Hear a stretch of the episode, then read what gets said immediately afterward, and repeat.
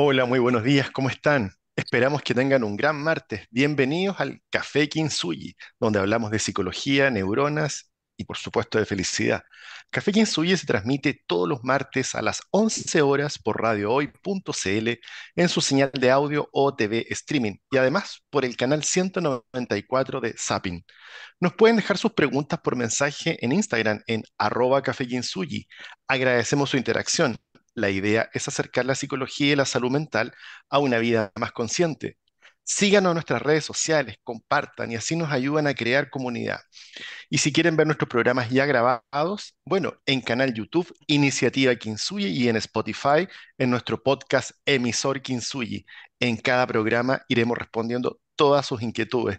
Que tengan un super martes. ¿Cómo estás, Chanhuey? Bien, bien, muy entusiasmada por el programa de hoy, te digo al tiro.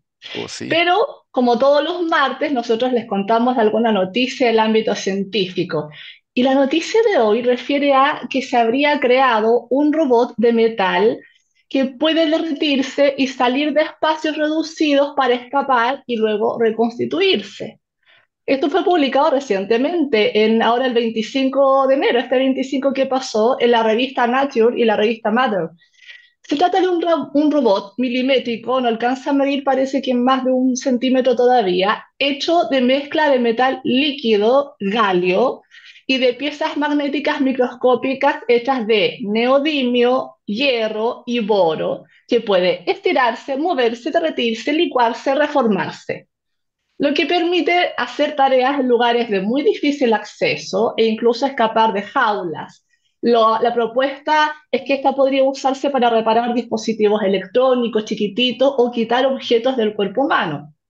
Lo cierto es que ya existen robots que son lo suficientemente suaves, maleables para trabajar en espacios estrechos delicados como el cuerpo humano, pero hasta el momento no pueden, no podían volverse más resistentes y fuertes cuando están bajo presión o cuando deben cargar algo más pesado que ellos. Carmel Maigidi de la Universidad de Carnegie Mellon en Pensilvania y sus colegas crearon este robot que no solo puede cambiar de forma, sino que también volverse más fuerte y débil al alternar entre líquido y sólido. No sé ustedes, pero a mí este artículo, cuando yo lo empecé a leer, se me vino a la cabeza de inmediato la película Terminator, específicamente la película El juicio final con el famoso modelo T-1000. En esa película ustedes recordarán que el modelo era irritantemente invencible, le disparaban, se, se desintegraba y volvía a reconstruirse una y otra vez.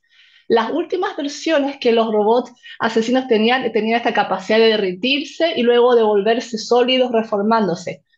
Bueno, este robot no es el T-1000, se llama MPTM, por el acrónimo en inglés, Material de Transición de Fase Magneoactiva, y tampoco es tan grande como el T-1000 de la película, como les decía, eh, más o menos alcanza un centímetro, pero es como una verdadera hormiga atómica, Julio César. No, o sea, yo, de, bueno, debíamos también haber estado con Sarah Connors, ¿no es cierto? Y, y que nos pongan ahí a Terminator, porque lo que estoy hablando es Terminator chiquitito. Así partió la, la- el juicio, ah, de la película. No quiero hablar, no quiero- no, esto no es un programa de cine, pero, o sea, esto ya es el comienzo de algo, ¿no? Dejémoslo ahí.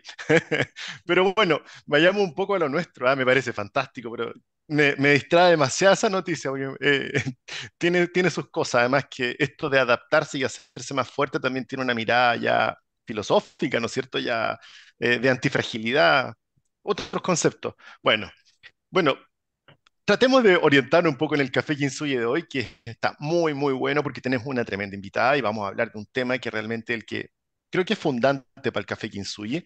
Y bueno, hace algunos años el tema de la salud, la salud a secas, empezó a ser como un tema de moda, de preocupación. Oye, está la obesidad, que el síndrome metabólico, hasta íbamos súper bien en distintos temas, pero cuando a esta palabra de salud le agregamos un, una, un- una- un adicional y le pusimos salud mental, wow, ahí sí surgían prejuicios, discriminación, rechazo social. En definitiva, las personas ya no solo experimentan los síntomas propios de su trastorno, si es que lo tienen, sino que también muchas veces han debido enfrentarse a los efectos de este estigma social que genera develar un problema de salud mental algo que se ha ido acrecentando con el tiempo por las cosas que nos han pasado. Según datos de la Organización Mundial de la Salud, vivimos en un mundo donde una de cada ocho personas en el mundo padece un trastorno mental, es decir, 970 millones de personas. Los trastornos mentales comportan alteraciones considerables del pensamiento, la regulación de las emociones o el comportamiento. Los más comunes son la ansiedad y los trastornos depresivos, que en 2020 aumentaron considerablemente debido a la pandemia. Las estimaciones iniciales muestran un aumento del 26% para la ansiedad y un 28% para los trastornos depresivos graves. En Chile, según señala la Universidad San Sebastián, más de un millón de personas sufren de ansiedad y cerca de 850.000 padecen depresión, dando cuenta de la calidad de la salud mental de nuestra sociedad.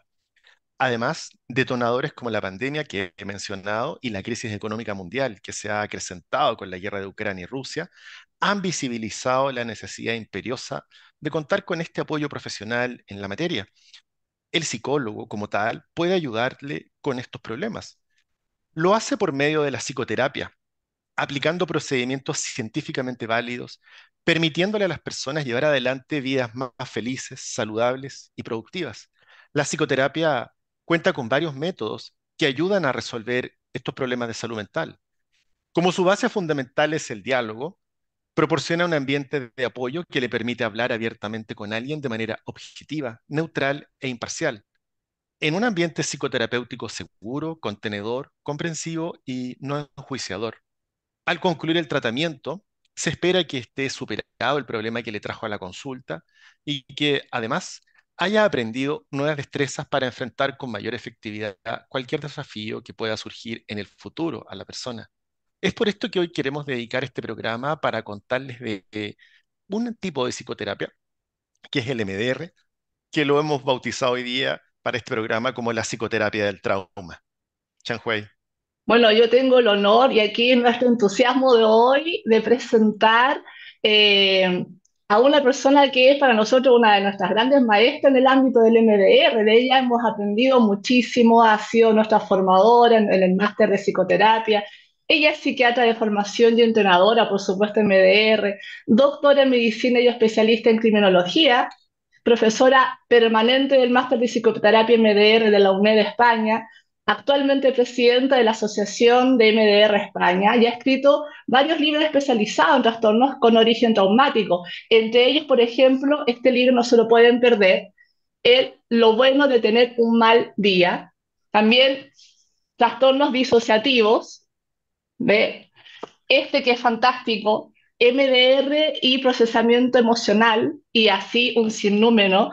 Y su último libro, eh, las cicatrices no duelen y nos referimos entonces a Anabel González. ¿Qué tal, Anabel? ¿Cómo estás? Muchas gracias por estar aquí. Hola, encantada de estar aquí con vosotros. bueno, ¿qué tal entonces? Y traducida a múltiples idiomas. Y traducida a múltiples idiomas. Vámonos entonces a escuchar una tanda musical. Vamos a escuchar Habana de Camila Cabello y a la vuelta continuamos conversando con Anabel González. Bueno, y estamos de vuelta en el Café Kinsuyi y queremos saludar a nuestro auspiciador Instituto Kinsuyi, psicoterapeutas expertos en trauma psicológico y EMDR. EMDR es una terapia psicológica de tercera generación basada en evidencia científica orientada al tratamiento psicológico del trauma. Haga sus reservas a los siguientes WhatsApps, más 569-5634-5078 y más 569-3716-6362. El trauma se puede superar bueno, y estamos de regreso con nuestra maestra Anabel González, porque no podemos decir de otra manera. Y así como algún día decíamos en la introducción del programa, partió la psicoterapia tal vez en una conversación por allá, por, por, Austria, por Viena, que se yo, esta cura por la palabra. Hoy día eh, hemos evolucionado, avanzado y tenemos el MDR. Y la pregunta que obviamente cae de cajón es preguntarte, Anabel, ¿qué es MDR? Bueno, como decíais, bueno, la llamasteis la terapia de trauma. Yo creo que hay más terapias de trauma. Hoy en día se han desarrollado distintas metodologías centradas en trabajar con las experiencias traumáticas, aunque en realidad muchas psicoterapias trabajan con las experiencias, ¿no? Trabajamos con la experiencia vital, con la experiencia emocional. Aquí lo que se va a hacer es un trabajo específico sobre la memoria traumática. Es eh, determinadas cosas que han ocurrido, que se han quedado como bloqueadas y se van a procesar esos recuerdos que están ahí como atascados con una metodología específica. En el caso de MDR, pues hay una serie de procedimientos que incluyen lo que llamamos estimulación bilateral. El más eh, característico, el que más se conoce es el movimiento ocular, es una forma de desbloquear el recuerdo, pero también se utilizan pues, tonos auditivos, se utiliza tapping, que es estimulación táctil, para eh, producir un efecto sobre la memoria traumática. Y Anabel, ¿cómo opera entonces desde la neurociencia eh, en el cerebro de un paciente? ¿Cómo, ¿Qué es lo que nosotros visualizamos que va ocurriendo? Bueno, la idea es que hay cosas que nos pasan que son positivas, negativas, que las vamos asimilando, que forman parte de nuestra experiencia, de nuestra sabiduría vital, y hay otras que por la intensidad, por el significado, por las personas de las que viene, son cosas que no podemos asimilar. Entonces están ahí, pero a la vez se quedan como congeladas en el tiempo, como bloqueadas. Lo que vamos a hacer con MDR a través de, la estimulación bilateral, de acceder a ese recuerdo de una manera determinada, es hacer que esa memoria se vaya a almacenar de una manera diferente. Cuando tenemos algo que nos impacta mucho, pues a veces nos queda grabado pues, con la misma imagen, eh, se nos quedan grabadas unas palabras, una y otra vez nos viene de la misma manera, y lo que vamos a hacer es hacer cosas en ese recuerdo para que ese recuerdo se vaya almacenando cada vez de una manera diferente y llegue un momento que podamos mirar esa experiencia y ya no nos haga daño, ya no nos diga nada negativo sobre nosotros. ¿Cómo funciona esto? Pues hay varias hipótesis, bastantes hallazgos científicos, pero todavía falta como encontrar una forma de unificar todos esos hallazgos. Sabemos, por ejemplo, que la estimulación bilateral tiene un efecto de activación del sistema nervioso parasimpático, es decir, se produce una respuesta a relajación con determinado tipo de movimientos oculares, con determinado tipo de estimulación bilateral. Y cuando aplicamos esto sobre un recuerdo que es perturbador, el nivel de perturbación baja. Pero pasan más cosas. También sabemos que es posible que se sobrecarga la memoria de trabajo. ¿Esto qué quiere decir? Que el, recuerdo, como que lo sacamos de su capsulita, lo ponemos a circular por una especie de memoria RAM que tenemos nosotros ahí, que es la memoria de trabajo, que es la memoria en la que mantenemos las cosas mientras estamos haciendo algo. Eh, yo si voy a hacer una operación matemática me tengo que acordar de los números que había, la operación que tengo que hacer, una serie de cosas. Bueno, pues sacamos el recuerdo, lo ponemos a circular por la memoria de trabajo y mientras está haciendo esto, nosotros saturamos esa memoria con el movimiento ocular. Es decir, la memoria de trabajo no da para más, es como si le hubiéramos metido un programa extra al ordenador y entonces el recuerdo no puede volver a la misma capsulita de la misma manera. Es como que se va deteriorando. Y poco a poco el recuerdo cada vez se va como degradando nos queda el recuerdo de lo que pasó, por supuesto, pero no esa memoria viva tan marcada. Esta sería una de las, de las hipótesis. Otra eh, es que nosotros volvemos a activar el reflejo de orientación. El otro día estaba trabajando con una paciente que tuvo bueno, pues una serie de situaciones de maltrato en su infancia y al principio estaba como muy bloqueada con esas experiencias que le producían muchísimo miedo, muchísimo malestar. Estuvimos haciendo un poquito de estimulación y ella poco a poco fue empezando a notar que estaba en un sitio seguro, porque antes lo sabía mentalmente, pero no lo sabía emocionalmente. Entonces nos empezó a ver a nosotros, empezó a ver el espacio, dijo, bueno, es que estoy aquí, es que no estoy allí, es que esto es un sitio más pequeño, más acogedor, estoy con vosotras, me dais buena sensación. Y entonces se pudo empezar a enfadar y entonces en un momento determinado me dice, claro, esto de de mover los ojos es lo que yo hacía cuando estaba en las escaleras pensando que iba a venir mi madre. Estaba todo el rato como escaneando el entorno. Esto le llamamos el reflejo de orientación. Entonces, otra de las teorías es que nosotros reiniciamos esta respuesta de orientación al estar así con el movimiento ocular, pero como estamos en un sitio seguro, todo cambia. ¿no? Es como que ya podemos decir esto de ya pasó. Algo que nos pasa cuando vivimos una situación amenazante es que el ya pasó no llega nunca a nivel emocional no llega nunca. Y otra teoría lo relacionaría con las fases del sueño, pero igual ya me enrollo mucho en la respuesta, ¿no? No, no, para nada.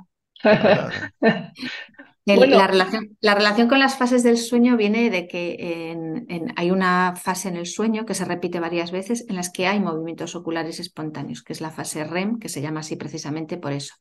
Y nunca se ha sabido muy bien qué papel juegan estos movimientos oculares, pero sí que sabemos que las fases del sueño y esta fase en particular juegan un papel en el procesamiento de los recuerdos emocionales. Decimos que después de dormir las cosas, pues las vemos de otro modo, en parte porque nuestro cerebro trabaja mucho de noche mientras dormimos. ¿no? Digo que es como el la maricondo de, de nuestro sistema, ¿no? que está como retomando lo que ha pasado en el día, retomando cosas que tenemos por ahí atrás y las va intentando colocar. Entonces, eh, alguna de las hipótesis lo que plantean es que quizás al repetir estos movimientos oculares en contacto con una experiencia traumática, ponemos en marcha este tipo de procesos. Era buena la explicación, es muy necesaria para los que nos escuchan. Ahí deben estar pensando y también pensando un poco en los pacientes, pensando en ellos. ¿Qué pueden esperar ellos de una psicoterapia MDR? ¿Qué les responderíamos? Bueno, tenemos pacientes que llegan mm, planteando eh, una mm, situación concreta que les ha ocurrido, pero tenemos otros que vienen porque tienen ansiedad, porque no pueden dormir, porque tienen otro tipo de síntomas. Entonces, yo creo que lo primero que pueden esperar es entender por qué les pasa lo que les pasa. Porque hay veces que mm, no podemos dormir no porque nos esté atormentando algo en el presente, que también puede ser, sino porque el sueño se ha desbaratado en un momento X, a lo mejor años atrás, y no hemos vuelto a poder dormir como dormíamos antes. Entonces, esa experiencia ha quedado ahí de alguna manera y lo que descolocó se ha quedado descolocado también. Entonces, lo que podemos esperar es mejorar lo que nos pasa ahora, pero a veces para mejorarlo o para entenderlo necesitamos entender dónde empezó la historia. Hay muchos automatismos en nuestro cerebro mm. que empiezan en un momento y se mantienen tanto en el tiempo que años después ya no entendemos muy bien por qué están ahí. ¿no? Mm. Aparecen a veces fuera de contexto, fuera de proporción, me vienen emociones que no sé por qué me vienen. Entonces yo creo que lo primero es entender. Y lo segundo, resolver de verdad. Porque a veces lo que hacemos es un tirar para adelante, que es todo lo que nos podemos permitir en un momento determinado, ¿eh? pero podemos aspirar a más. Yo, a veces le planteo a los pacientes que es como la diferencia entre sobrevivir y empezar a vivir. Cuando nos han pasado muchas cosas negativas, parece que lo máximo a lo que podemos aspirar es a sobrevivir, pero podemos conseguir vivir, pero para eso tenemos que cambiar eh, la influencia de esas experiencias que nos han puesto en modo supervivencia. Mm. Ahí me quedó dando vuelta algo que dijiste respecto de tu paciente, que también lo ha vivido, y seguramente Julio César tú también, que las personas llegan con mucha claridad eh, mental, cognitiva, reflexiva de, de, qué es lo que les está sucediendo y, y dicen, por ejemplo, eh, yo soy muy capa, pero en realidad no, no, no lo siento, no, no lo vivo, siempre estoy muy insegura, un, seteando un ejemplo cualquiera, ¿no? Y, y, una vez que realizamos este proceso, este, esta eh, instancia de reprocesamiento de las vivencias traumáticas, que ha llevado en este caso a la persona a sentirse insegura emocionalmente, que a veces a la base hay miedo, eh, después de eso las personas te dicen, ahora lo que yo pensaba de que soy capa, me lo creo, lo siento como la vivencia, porque salió el miedo, salió la angustia, es como, como que ocurre una alineación, digo yo, entre lo, entre lo cognitivo y la emoción, como que se unen, como que se juntan en la misma carretera, porque antes iban por carreteras distintas, ahora van por la misma carretera y conversando, estamos de acuerdo. Entonces viene como esta sensación de integración entre lo que pienso y siento y es una sensación que cuesta transmitirla, ¿no? Pero, pero es muy reconfortante para la persona. Y entonces, di. Ajá. No, no, no, sigue, sigue, termina, parece que habías terminado. Sí, sí, sí, terminé, terminé. Eh, decía, decía que la forma en la que nos vemos tiene que ver con, con una historia que tenemos de, muchas experiencias que están conectadas. ¿no? no se ha almacenado todo lo que hemos vivido, pero las cosas importantes sí. Y están ahí aunque no pensemos en ellas. Entonces, la forma en la que nos situamos frente a una persona nueva tiene que ver con nuestra experiencia con todas las personas que hemos conocido. La forma en la que funcionamos en una pareja tiene que ver con nuestra historia de relaciones y a veces con la relación con nuestros propios padres, nuestros vínculos en general. Lo que ocurre es que hay veces que todas esas conexiones están como fluidas, como conectadas, como que yo puedo acceder a ellas y hay pequeños islotes de bloqueo y hay veces que yo no me pienso desde todo lo que yo soy. A veces solamente se me ha activado esto y me vuelvo a sentir como si yo volviera a ser pequeñito, como si yo no tuviera opciones, como igual de inútil que cuando suspendí matemáticas, aunque ahora no esté delante de un examen de matemáticas, pero aquello me hizo dudar de mí y hay momentos en los que se me activa justo eso. Y no es lo que yo pienso de mí, lo que yo pienso de mí es lo otro, lo que tiene que ver con todas esas conexiones globales. Exactamente. Y las heridas emocionales entonces se, son traumas, se podría entender como trauma. Las heridas emocionales son traumas, sí. El concepto de trauma lo podríamos entender de una forma muy restrictiva. Hablamos de trauma tal como lo definen las clasificaciones internacionales, pero también podríamos hablar de experiencias. Son en realidad como aprendizajes disfuncionales nosotros desde MDR vamos a tener un concepto muy amplio del trauma. De hecho, ahora se está empezando a hablar en lugar de trauma de lo que se llaman memorias patogénicas, que serían experiencias asociadas a problemas. Hay, experiencias que se quedan ahí grabadas y que generan síntomas en el futuro, aunque no nos demos cuenta de que esas experiencias están detrás. Y, y, entonces vamos a usar un concepto de trauma amplio porque eh, realmente la metodología que usamos se puede aplicar tanto a traumas de los, de los evidentes, de los que todos definiríamos como traumas, una agresión, un accidente, eh, pero también se puede aplicar experiencias de esas que pasan todos los días, que son como la tortura de la gota, que va pasando una palabra, una palabra que nos repiten demasiadas veces, que nos hace un daño que podemos asimilar, pero que cae siempre en el mismo sitio. Esto también lo podemos trabajar.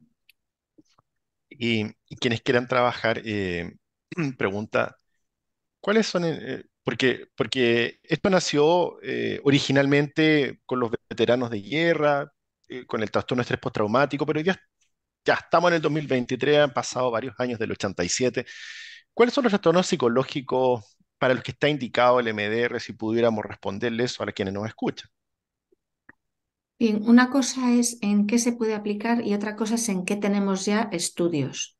Tenemos más estudios científicos en estrés postraumático y ahí en la mayoría de las guías clínicas internacionales está como una de las terapias de primera elección. El estrés postraumático ocurre junto a muchas patologías, aunque a veces no se diagnostica. Eh, eh, estos días estábamos viendo una paciente eh, que era un estrés postraumático de libro, con recuerdos que le venían constantemente, con pesadillas, con todos los síntomas, pero no se le había diagnosticado esto. Se le había diagnosticado ansiedad, que también la tenía. Porque si no tenemos una perspectiva de trauma, los diagnósticos que tienen más asociación con trauma no los tenemos tan en cuenta. Entonces, solo teniendo en cuenta estrés postraumático, vamos a poder trabajar en muchas patologías que a lo mejor se han diagnosticado de ansiedad, de depresión, de una adicción, pero que realmente uno de los elementos centrales es un estrés postraumático claro. Pero luego hay otras personas que tienen problemáticas y que no tienen un diagnóstico de estrés postraumático. Por ejemplo, lo que han desarrollado es una depresión o lo que han desarrollado es un problema de relaciones interpersonales. Y nosotros vamos a poder trabajar con ellos porque la perspectiva de MDR no va por diagnóstico. Hay, por ejemplo, si trabajamos regulación emocional, podemos trabajar con todo tipo de diagnóstico. No es, no es un trabajo que tenga que ver con la etiqueta que se le pone al paciente. Tiene que ver con una serie de factores comunes. Y el trauma también es un elemento transdiagnóstico, es algo que tiene que ver con prácticamente todo. Lo que se sabe hoy en día es que hay una asociación entre trauma, sobre todo trauma temprano, eh, trauma en la infancia y prácticamente todas las patologías que existen a nivel de salud mental y bastantes patologías médicas también, y que eh, es un factor además agravante. Por ejemplo, sabemos eh, que los trastornos mentales graves en una tercera parte están altamente condicionados por historia de trauma. Por lo tanto, tendríamos una ruta y empieza a haber también estudios específicos, por ejemplo, en esquizofrenia o en trastorno bipolar, del uso de MDR en esas patologías. Pero lo estamos aplicando en patologías donde todavía los estudios van un poquito por detrás, a lo mejor hay descripciones de casos, pero no hay estudios potentes, porque sabemos que el uso de una terapia orientada al trauma no es tan específica de un diagnóstico como de la historia. Nosotros lo que vamos a ver es lo que le pasa a esta persona se puede explicar desde su historia, aunque de entrada no lo vea demasiado claro. Y si vemos que sí, entonces lo, vamos a poder trabajar. Y desde ese mismo, de esa misma mirada, pero eh, si yo soy una persona que tiene alguna dolencia, ya está escuchándonos o, que eh, se pone de pronto uno a buscar distintas opciones para hacer terapia y se encuentra con MDR, ¿habrán criterios que, que yo como paciente pueda decir, ah, no, yo no, no, no puedo, no, me sirve MDR, o, o, personas que tengan ciertos tipos de condiciones o alguna limitante donde quizás el MDR tendría efectos eh, no reparadores o en realidad no, no, tendría efectos? ¿Hay, ¿Hay algún criterio? ¿O hemos visto que quizás tipo de pacientes no tengan condiciones para MDR o no, no es así? yo creo que como todos tenemos una historia y prácticamente, a ver, no creo que nadie pueda decir que todo lo que le ha pasado está perfectamente asimilado. Realmente todos podríamos trabajar con MDR. De hecho, cuando hacemos la formación de MDR, todos los profesionales que se están formando trabajan allí su historia y no tienen por qué tener un diagnóstico, pero siempre hay alguna experiencia que se nos ha atascado un poquito más. Entonces, en ese sentido se puede trabajar con todo el mundo. En algunos casos es más sencillo, en otros casos lleva más tiempo, en algunos casos el paciente no puede entrar directamente a trabajar recuerdos, pero no es tanto que sirva o no para unas patologías u otras, sino que realmente hay que hacer un trabajo introductorio para poder llegar a trabajar recuerdos. Por ejemplo, alguien que le da muchísimo miedo hablar de una experiencia, pues no lo vas a empujar. ¿no? Tendremos que ir haciendo un trabajo de, acceder progresivamente a eso y de rebajar ese miedo de alguna manera. O personas que a lo mejor tienen recuerdos tan bloqueados que no pueden ni, ni, recordar que ocurrieron esas cosas, que a veces algunos recuerdos están como bloqueados, con amnesias. Mm, personas con historias muy graves en las que entrar en las zonas dolorosas eh, se les hace mucho. Y entonces mm, se beneficia muchísimo de trabajar eso, pero hay que hacerlo de un modo progresivo, mm, empezando quizás por cosas más de la hora. Y bueno, yo creo que hay como distintas maneras. A alguien que no conecta emocionalmente, le va a costar trabajo identificar qué experiencias están bloqueadas, porque como no conectan, ¿no? es como si viviéramos con anestesia, personas que viven una especie de anestesia emocional. Entonces, identificar que hay una asociación entre lo que les pasa ahora y lo de atrás les va a costar trabajo. Pero lo que nos encontramos más bien son personas que vienen eh, curiosamente a terapia eh, pidiendo ayuda y a la vez convencidos de que nada los puede ayudar. ¿Mm? Hay, muchas trampas mentales en las que nos metemos los seres humanos. Entonces, si nunca, si en los momentos en los que realmente hubiéramos necesitado ser cuidados y ayudados, no recibimos ese cuidado y esa ayuda, podemos establecer la creencia de que eso nunca va a ocurrir, mm. que somos un caso perdido, que con nosotros no hay nada que hacer. Em, entonces, esto a veces es más una creencia del paciente que realmente una dificultad para el trabajo con MDR. Estamos eh, entretenidos acá con quienes nos escuchan, aprendiendo un poquito de psicoterapia y MDR con Anabel González, a quien pueden seguir en su Instagram, que es muy educativo, Anabel González, Emociones 5.0. Así que los dejo ahora pensando un poco en estas memorias patógenas, los automatismos, nuestra historia de vida. Vamos a una pausa y regresamos en el Café Kinsuyi. Y estamos de regreso aquí en Café Kinsubi, como todos los martes, hablando con Anabel González desde España. Pero antes queremos saludar a nuestro auspiciador, Instituto Kinsugi, psicoterapeutas expertos en trauma psicológico y MDR. MDR es una terapia de, psicológica de tercera generación basada en evidencia científica orientada al tratamiento psicológico del trauma. Haga sus reservas al más 569 371663 6.2. El trauma se puede superar. Julio César. Sí, yo me estaba preguntando entre medio en el hospicio si lo que queremos es ser felices, ¿por qué nos ponemos tantas trabas para conseguirlo?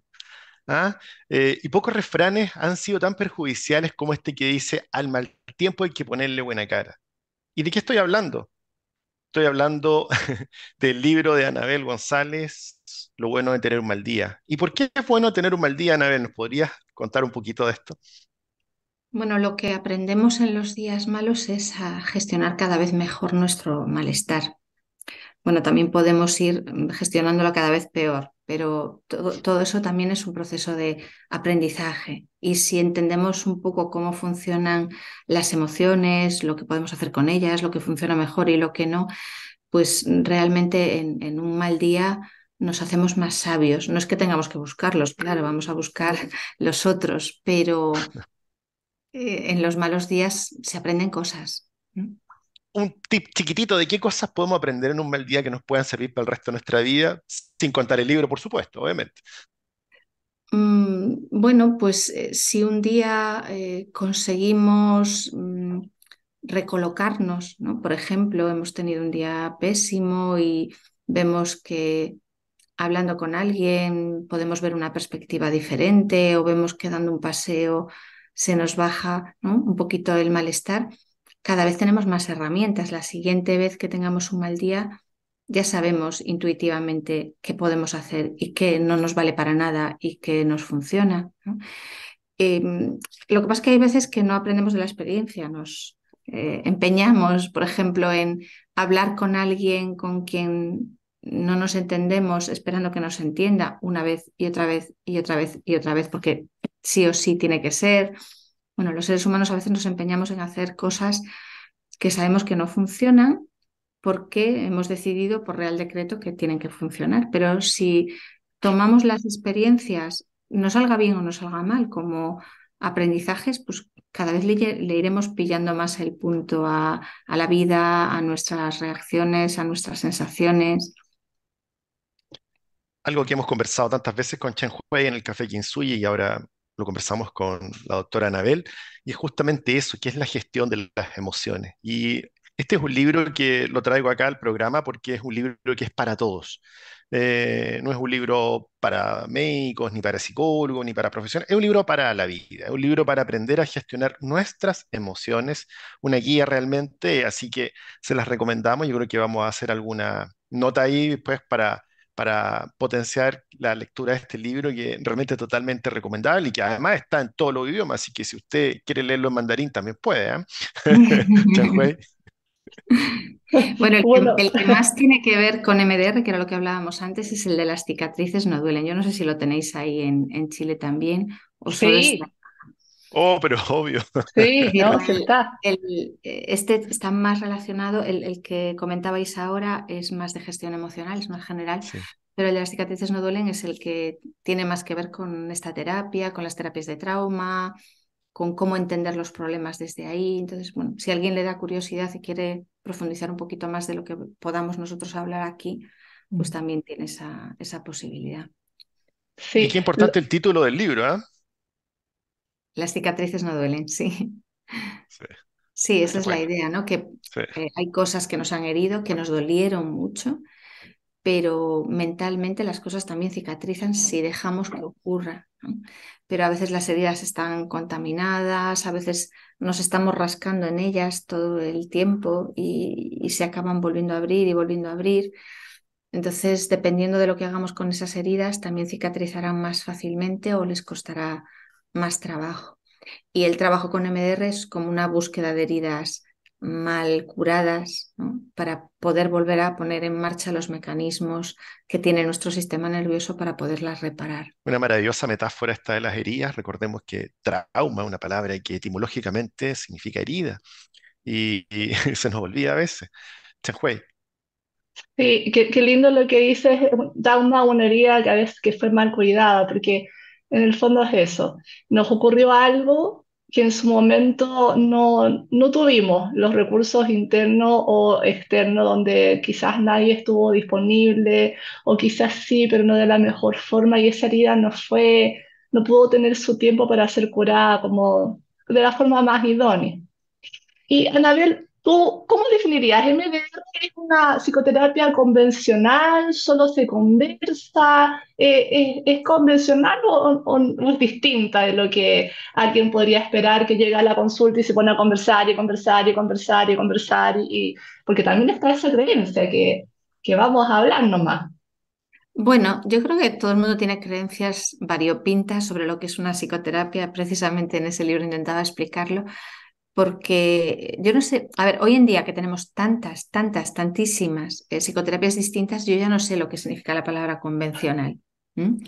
Lo que sí tenemos es como una idea de las películas, de lo que es una psicoterapia, de películas americanas de psicoanálisis en el que te pones allí a hablar, o a veces pues la gente tiene como una idea de lo que va a ser que, nos, que ya igual no sale de ningún sitio. Por ejemplo, me van a dar consejos o me van a decir lo que tengo que hacer y eso ya lo sé yo, o ya tengo a mis amigos para hablar, ¿no? En la línea de lo que decías antes. Mm, a veces la gente también es cierto que ha tenido experiencias de ir a terapia y que se les plantee una alternativa terapéutica que no les convence y dan por sentado que todas las psicoterapias son así. Y hay muchas modalidades diferentes, muchas.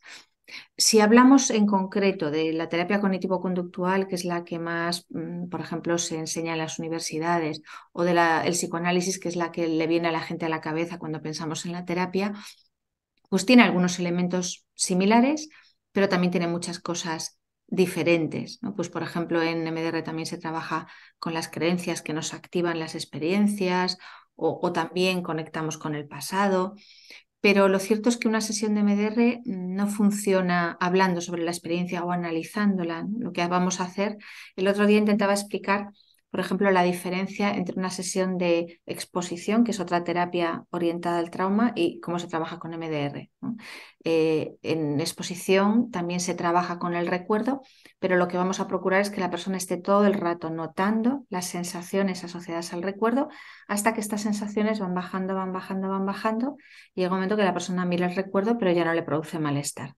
Pero la persona se pasa aquí pegadito casi todo el tiempo intentando que la persona se habitúe a esa sensación y vaya bajando.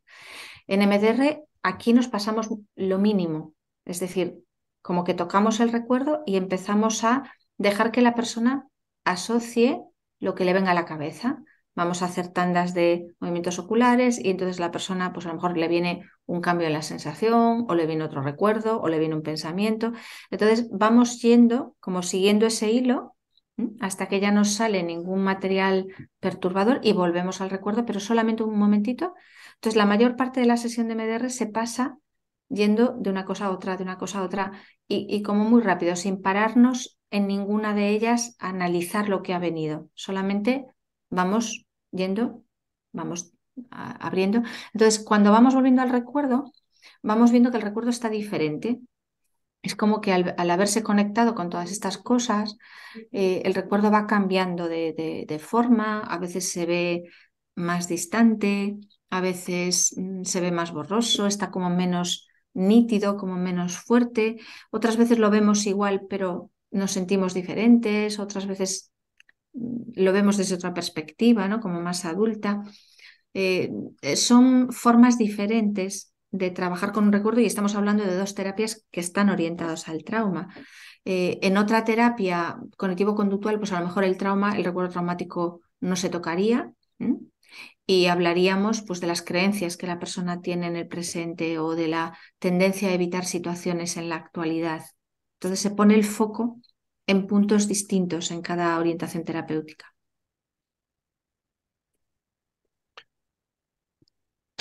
El tema yo creo que sería interesante. Creo que hay muchas personas que hoy día nos están escuchando y, tienen un problema con el dolor crónico. ¿Qué opinas tú? Bueno, hay, hay una revisión eh, que se hizo, que encontramos, una revisión sistemática sobre la eficacia del tratamiento con MDR y el dolor crónico fue eh, esta revisión a cargo de realizar el año pasado, el, 2022, fue realizada por Roxana Boneto de la UNIR, de la Universidad Internacional de La Rioja. se investigó respecto de la evidencia empírica sobre la eficacia de la psicoterapia MDR en pacientes con dolor crónico. El dolor crónico, para que ustedes sepan, afecta al 19% de la población europea. En Chile, según un informe que presentara el doctor Norberto Birbeney, presidente de la Asociación Científica y Académica de Chile en el 2018, ante la, la Cámara de Diputados, tiene una prevalencia del 32% de nuestra población. El dolor crónico tiene consecuencias importantísimas en la calidad de vida de las personas a veces uno que no es el que está sufriendo el dolor crónico le cuesta comprender, pero afecta muchísimo a las relaciones familiares, sociales y también en lo laboral. Numerosos estudios han mostrado en su origen cronificación y mantenimiento eh, que intervienen factores físicos, cognitivos y emocionales, a lo que yo agregaría citando a veces el Van der Kolk, el cuerpo es el que lleva la cuenta, es decir, el trauma se evidencia en el cuerpo. Esta revisión sistemática entonces investigó la evidencia empírica sobre la eficacia de la terapia MDR en pacientes con dolor crónico, así como la relación entre trauma y dolor. Se seleccionaron 10 eh, estudios científicos publicados entre el 2008 y el 2022, de los cuales 4 fueron estudios clínicos aleatorizados y 6 ensayos observacionales no controlados. Y los resultados concluyeron que la terapia MDR es eficaz para reducir la intensidad y el trauma asociado al dolor, así como los síntomas asociados de depresión y ansiedad. En relación al dolor crónico, Anabel, no ha asociado a enfermedades de base como el cáncer, pero sí quizás pensando en enfermedades como la fibromialgia. ¿Puede ser el MDR beneficioso de alguna manera para un paciente que tenga fibromialgia? ¿Cuál sería el alcance que podría tener? Hay estudios en dolor crónico y en fibromialgia que yo recuerde alguno también. Em, después de todo, en la fibromialgia confluyen muchas cosas y lo que se piensa es que hay quizás no una sola problemática, sino un conjunto de problemáticas diferentes que se expresan de esa manera. Y muchas veces hay un componente eh, emocional, ¿no? que quizás se sobreañade a otra parte del problema, que puede tener un origen más reumático, eh, y en algunos casos juega un papel central. Eh, yo recuerdo haber leído, por ejemplo, algún estudio sobre la regulación de la rabia en la fibromialgia. Eh, esto es una teoría mía, pero por ejemplo, si nosotros tenemos mucha rabia contenida, muchas cosas que nos han producido rabia, la rabia generalmente lo que hace es tensarnos el cuerpo. Y cuando esto no lo tenemos muy bien asimilado, no lo estamos notando a lo mejor mm, de forma clara, no, notamos que estamos enfadados, pero esa tensión nos va como agarrotando, agarrotando, agarrotando. Entonces, claro, si nosotros podemos trabajar las experiencias que empezaron a generar esto, eh, lo vamos a ir aflojando desde atrás para adelante, ¿no? Como vamos a ir como debilitando las raíces que siguen alimentando esa sensación de tensión. Las cosas que ahora nos puedan producir tensión, también vamos a aligerar el impacto. Muchas personas tienen una tendencia, por ejemplo, hay gente que tiene tendencia a, tener dolor de cabeza o a tener dolor de estómago, y decimos por aquí que eh, cuando hay situaciones estresantes, el malestar arrima no sé si, si esta, esta, palabra eh, eh, se, entiende ahí. Sí, se entiende. Se, arrima, se arrima la zona que tú tienes pues más débil. ¿no? Entonces, si tú tienes tendencia, ya no solo a fibromialgia, ¿no? sino que hay gente que, por ejemplo, tiende a estar contracturada eh, y tiene que estar yendo al fisio constantemente. Entonces, te, te, afloja el fisio lo que tienes, pero la tendencia a volver a acumular no te la afloja. Entonces, todo esto por ejemplo, puede tener eh, bastante que ver con historias no resueltas y trabajando sobre ellas se puede solucionar. Con MDR hay también algunos estudios en el tema de dolor, por ejemplo, que esto ya va por otro lado totalmente distinto, con lo que se llama el, síndrome del miembro fantasma, que son personas a las que les amputan un, brazo, una pierna, y siguen teniendo dolor en el brazo o la pierna que no tienen. Es como si les doliera el, fantasma del brazo, el fantasma de la pierna. Y se cree que esto pueden ser memorias, la memoria del dolor, el brazo no está, pero la memoria del dolor del brazo sí que está.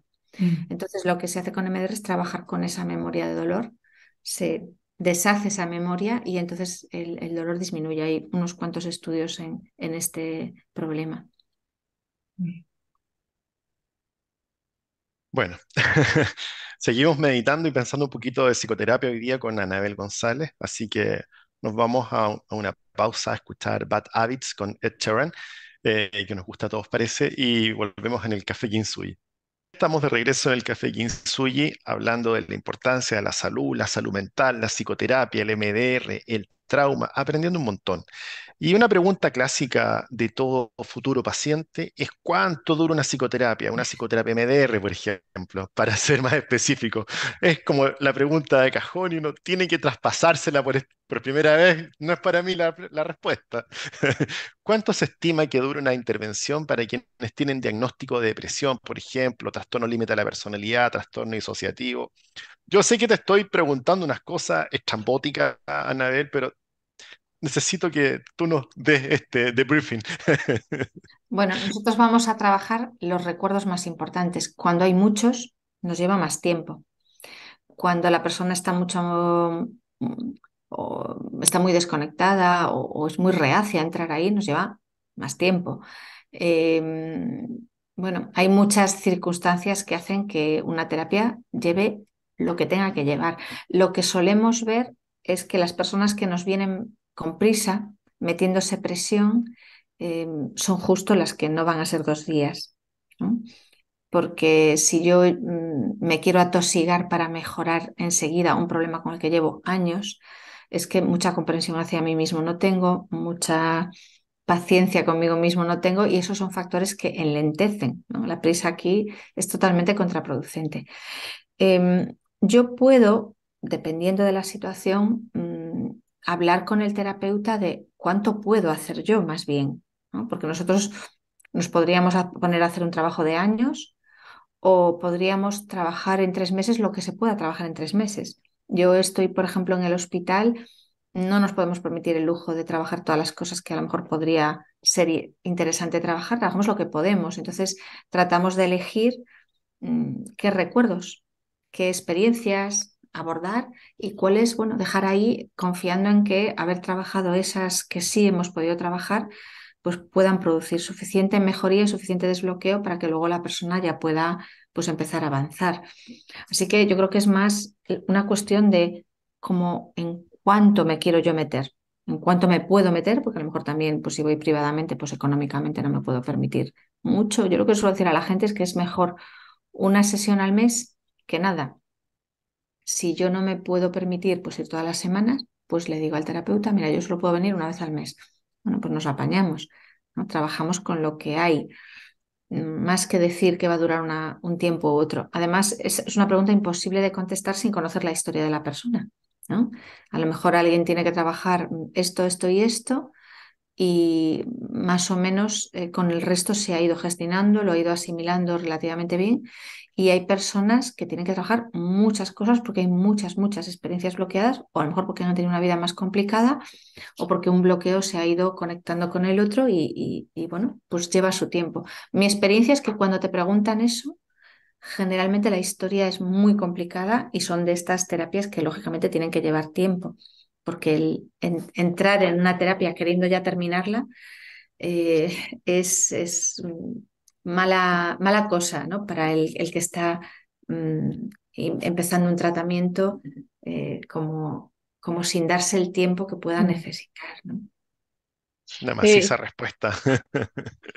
sí, justamente coincide cuando, cuando te preguntan antes de iniciar cuánto va a durar, ya ya uno se va haciendo en el fondo la, la, comprensión de que hay una poca claridad de que requerimos tiempo en conocernos, requerimos tiempo en conocernos, en, entender lo que nos está ocurriendo, para lograr hacer los cambios que necesitamos hacer y eso genera de entrada ya una barrera que nos limita el cómo vamos a poder avanzar.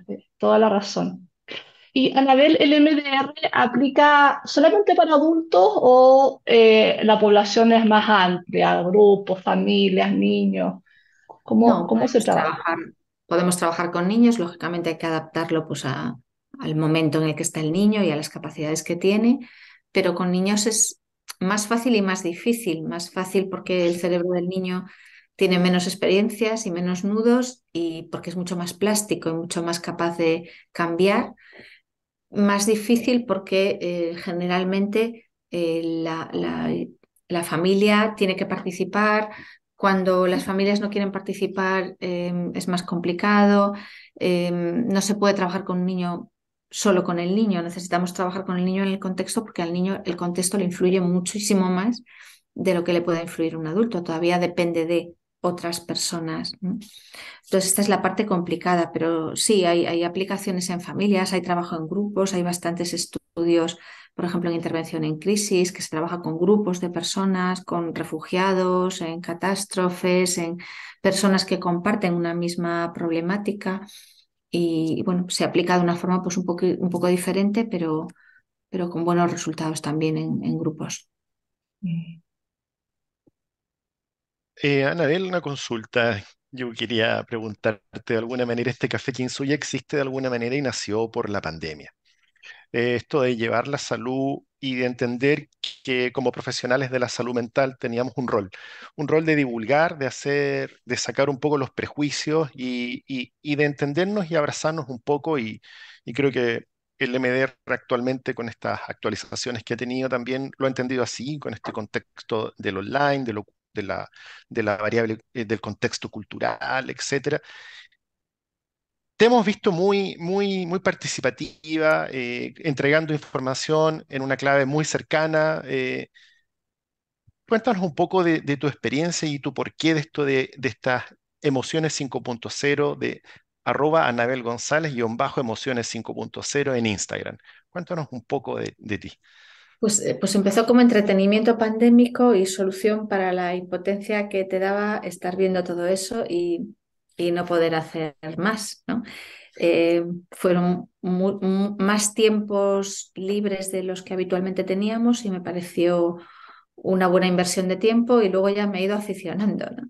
Es ya como un espacio de, de, compartir cosas. El, otro día ponía eh, una información de un estudio que estamos haciendo y me he quedado flipada de cuantísimos compañeros nos han ofrecido ayuda pues, para, para estudiar el tema que estamos intentando analizar. ¿no? Entonces, bueno, yo creo que son espacios que van creciendo, que han crecido eh, durante la pandemia y que nos dieron una posibilidad de estar conectados.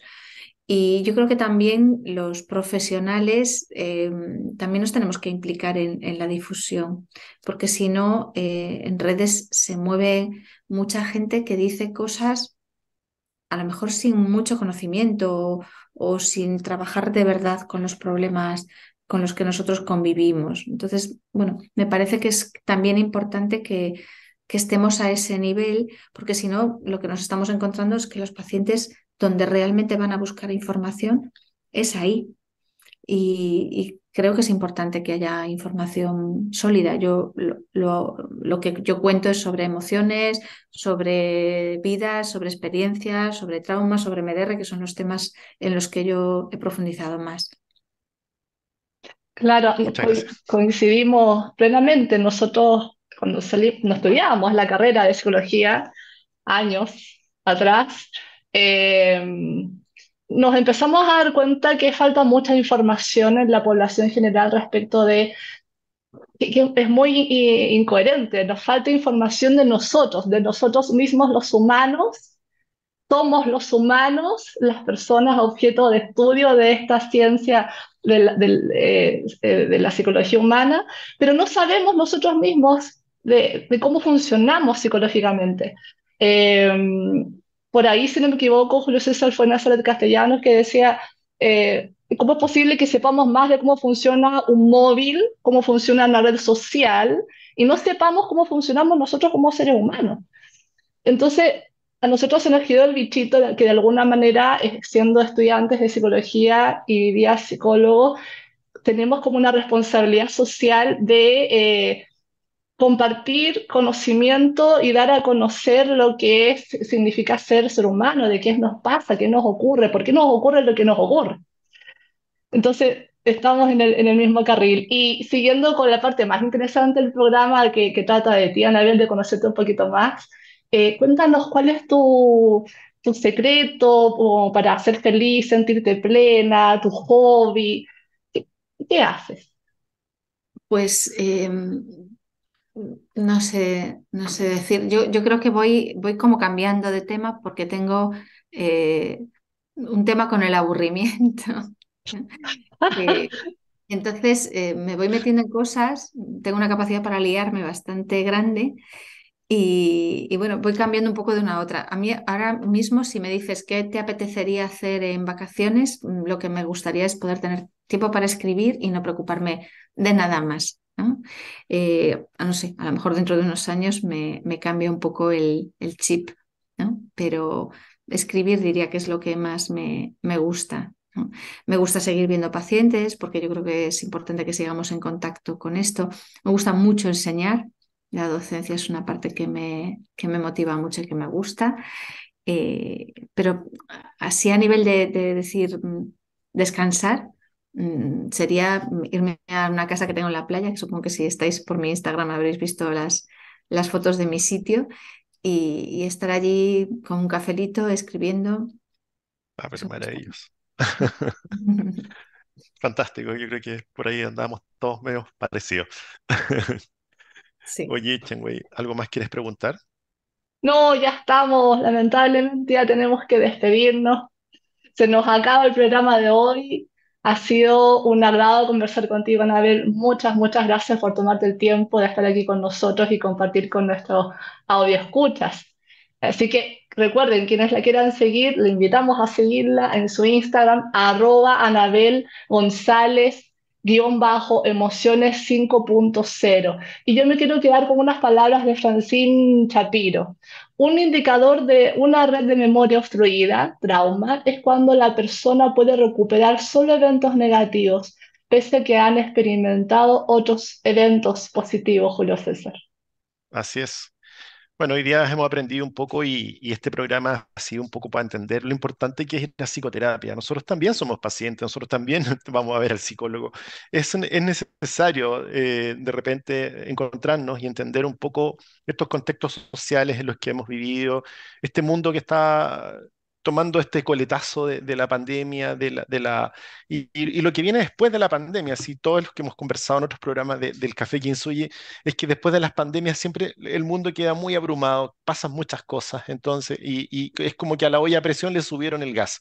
Entonces es un buen momento para, para buscar apoyo, buscar ayuda, no estés solo.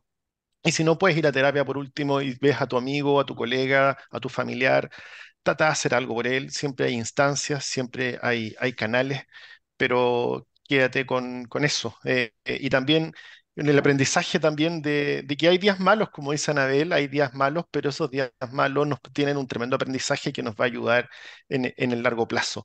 Eh, así que ponle ojo a esos días malos también, tienen su, tienen su lado, su lado bueno, su lado B. Muchas gracias, Anabel. un abrazo a la distancia. Esperamos alguna vez, porque no, que ese café en la playa pueda, pueda ser en vivo, presencial. Así que eso por mi parte. Muchas gracias. Muchas gracias a los por el ratito de conversación.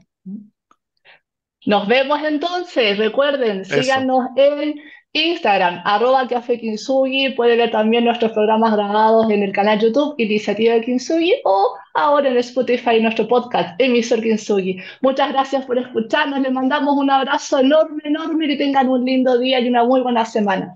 Cariños a todos. Semana. Chao, gracias.